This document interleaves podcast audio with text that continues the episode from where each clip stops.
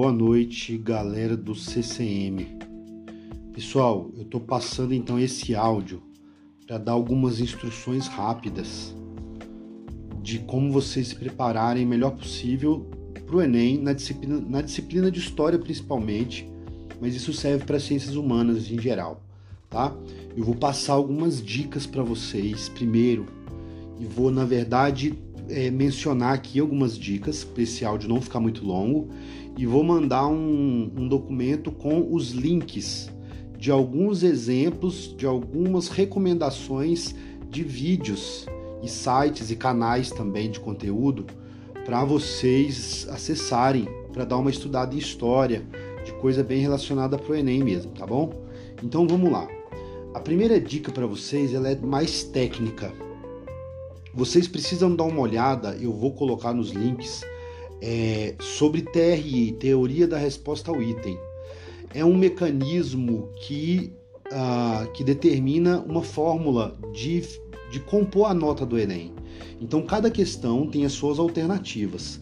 É, existem as questões fáceis, médias, é, de nível médio e de nível difícil.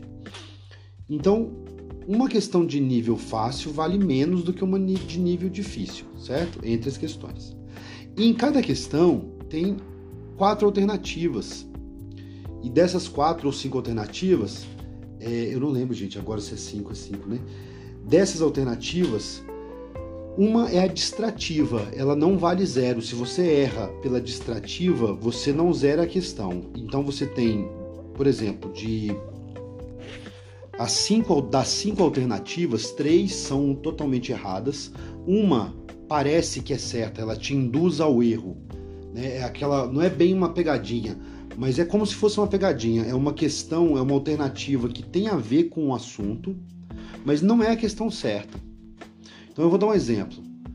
Tem o tema da questão é a Revolução Francesa. Você tem cinco alternativas que têm a ver com o enunciado. Dessas cinco alternativas, você tem uma resposta correta e uma distrativa e três erradas. A distrativa pode ser uma informação sobre a Revolução Francesa que tem a ver, uma, uma informação correta. Porém, não é o que está perguntando, ou essa alternativa não está de acordo com a pergunta, não, né, ela está fora. E aí você tem uma alternativa correta que é mais objetivamente a resposta correta de acordo com o enunciado. Então isso é uma questão que pega no Enem para todas as disciplinas, tá? Eu vou colocar uma indicação para vocês é, se apropriarem melhor sobre essa técnica, teoria de resposta ao item, que te dá uma estratégia melhor para poder realizar a prova do Enem. O Enem é, ele é elaborado dentro de algumas regras e a principal regra é a teoria da resposta ao item, o TRI, beleza? E aí é o seguinte, dos vários temas que caem no Enem de História, convencionalmente, tem alguns principais, tá? O principal, o que vem em primeiro lugar na maioria dos sites é, que indicam essa, essas referências, é, em primeiro lugar, segundo reinado. Beleza? Então, segundo reinado tem algumas questões principais dentro dele que o Enem pode cobrar. Por exemplo, as questões abolicionistas. Né? O processo abolicionista se deu no segundo reinado certo? Então, as questões que, que, que têm a ver com o pensamento abolicionista, com o papel dos abolicionistas, né, com alguma lei abolicionista, é uma coisa que merece atenção no segundo reinado, é, dentro desse assunto. Outra coisa que merece atenção é a Barão de Mauá, que tem a ver com o desenvolvimentismo, com a economia industrial do século XIX, é, Barão de Mauá e a Guerra do Paraguai, beleza? Então, Guerra do Paraguai era Mauá e as leis abolicionistas são questões que merecem atenção dentro do tema do segundo reinado. Em segundo lugar, dos temas que mais caem, vem a Era Vargas. E aí, pessoal, na Era Vargas tem duas perspectivas. A perspectiva da economia, que é uma economia nacionalista, desenvolvimentista, que promove uma industrialização, você tem também o viés político, que foi uh, o perfil autoritário do Vargas, durante a era Vargas, né, a, o golpe que ele deu em 37 para combater o comunismo, uma ameaça comunista, ao mesmo tempo que ele combateu o integralismo, que foi o fascismo no Brasil, é bom dar atenção para isso. É, ainda dentro da era Vargas tem as questões de cidadania, tem o voto feminino, por exemplo, que é uma questão importante da era Vargas, a ideia de, de parte, do, do parte dos direitos das minorias, né? a, a FUNAI, a proteção ao indígena, é, teve também um início de incentivo e de valorização da cultura afro-afro-brasileira com o incentivo né, da, da discrimi a descriminalização da cultura afro-brasileira, que tem a ver com o que o Vargas fez quando legaliza o samba, legaliza a capoeira, cria incentivo à cultura, essas coisas. Tá? É uma coisa importante da era Vargas. Vamos lá. Em terceiro lugar, ditadura militar. Ditadura militar, ela é dividida em cinco fases que os vídeos que eu vou, os links que eu vou colocar aqui vão destacar. Porém, no Enem, ele vai puxar da ditadura militar, por exemplo, provavelmente a questão da censura da imprensa ou a questão, por exemplo, da, da economia na ditadura, o milagre econômico. São coisas que o, o atual governo pode puxar no Enem. Tá bom? Esse, em terceiro lugar, a ditadura militar. Em quarto lugar, a antiguidade clássica, que envolve Grécia e Roma tá? que entra em quarto e quinto lugar. Geralmente entra a questão de cidadania, tá? a democracia ateniense, a, a política de pão e circo romana, de, democracia ateniense, principalmente é o que geralmente se cobre em Enem. Tá? Uma, dentro das questões que costuma cair no Enem em torno desse, desses conceitos de cidadania e política do mundo antigo.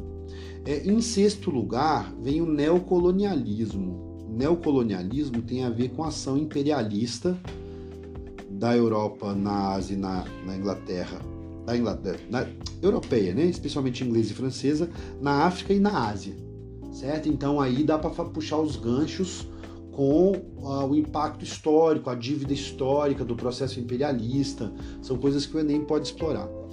Então, tenham atenção, vai estudar para o Enem, é, a internet tem muito conteúdo, tem alguns canais que tem, que são bacanas, que são bem direcionados, Deem atenção para os canais que tem o Edu. Dos canais que você busca de conteúdo no YouTube, tem alguns que tem o selo Edu, que é o selo Edu do próprio YouTube.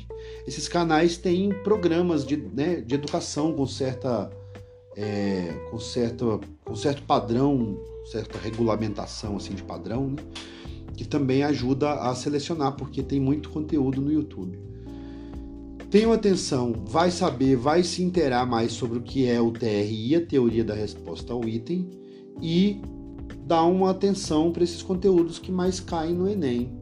Lembrando sempre que o Enem explora mais uma interpretação dos conceitos e não a, decora a decoração né, das informações. Então você vai analisar sempre um enunciado. Toda questão tem um enunciado que vai trazer um texto, dois textos, dois fragmentos, uma imagem, duas imagens, um uma frase de alguém. Toda questão de Enem tem uma referência, não é uma pergunta com resposta. Ela te traz um conteúdo para você analisar e achar a resposta que tem mais a ver com aquele conteúdo que você analisou. Tá? Isso é importante, isso é bem importante. Veja bem, quando você vai fazer o Enem, é, as respostas sempre têm a ver com o enunciado. Às vezes, eu repito, o tema é, é escravidão. Tá? O tema é escravidão. E aí você tem lá, você sabe que o tema é escravidão. E ele te dá um documento, um trecho de uma carta de alforria, lá da época do século, do século XIX, para você interpretar, ler o texto que tem ali.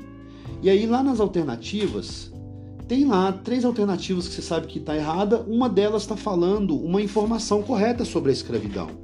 Vai falar lá que durante o processo de abolição havia resistência dos quilombos, eh, das comunidades africanas, afro-brasileiras, etc.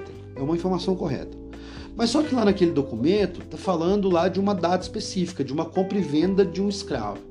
E aí você tem uma outra alternativa que vai te fazer uma referência sobre uma uma regra comercial de escravidão que você não sabia, você não teve acesso a essa informação. Só que o documento lá da questão vai te dar essa referência. Então, sempre a resposta correta para você diferenciar da distrativa da resposta correta tem a ver com essa volta ao enunciado, beleza? Então é isso aí, bons estudos para vocês. Espero que tenha ajudado.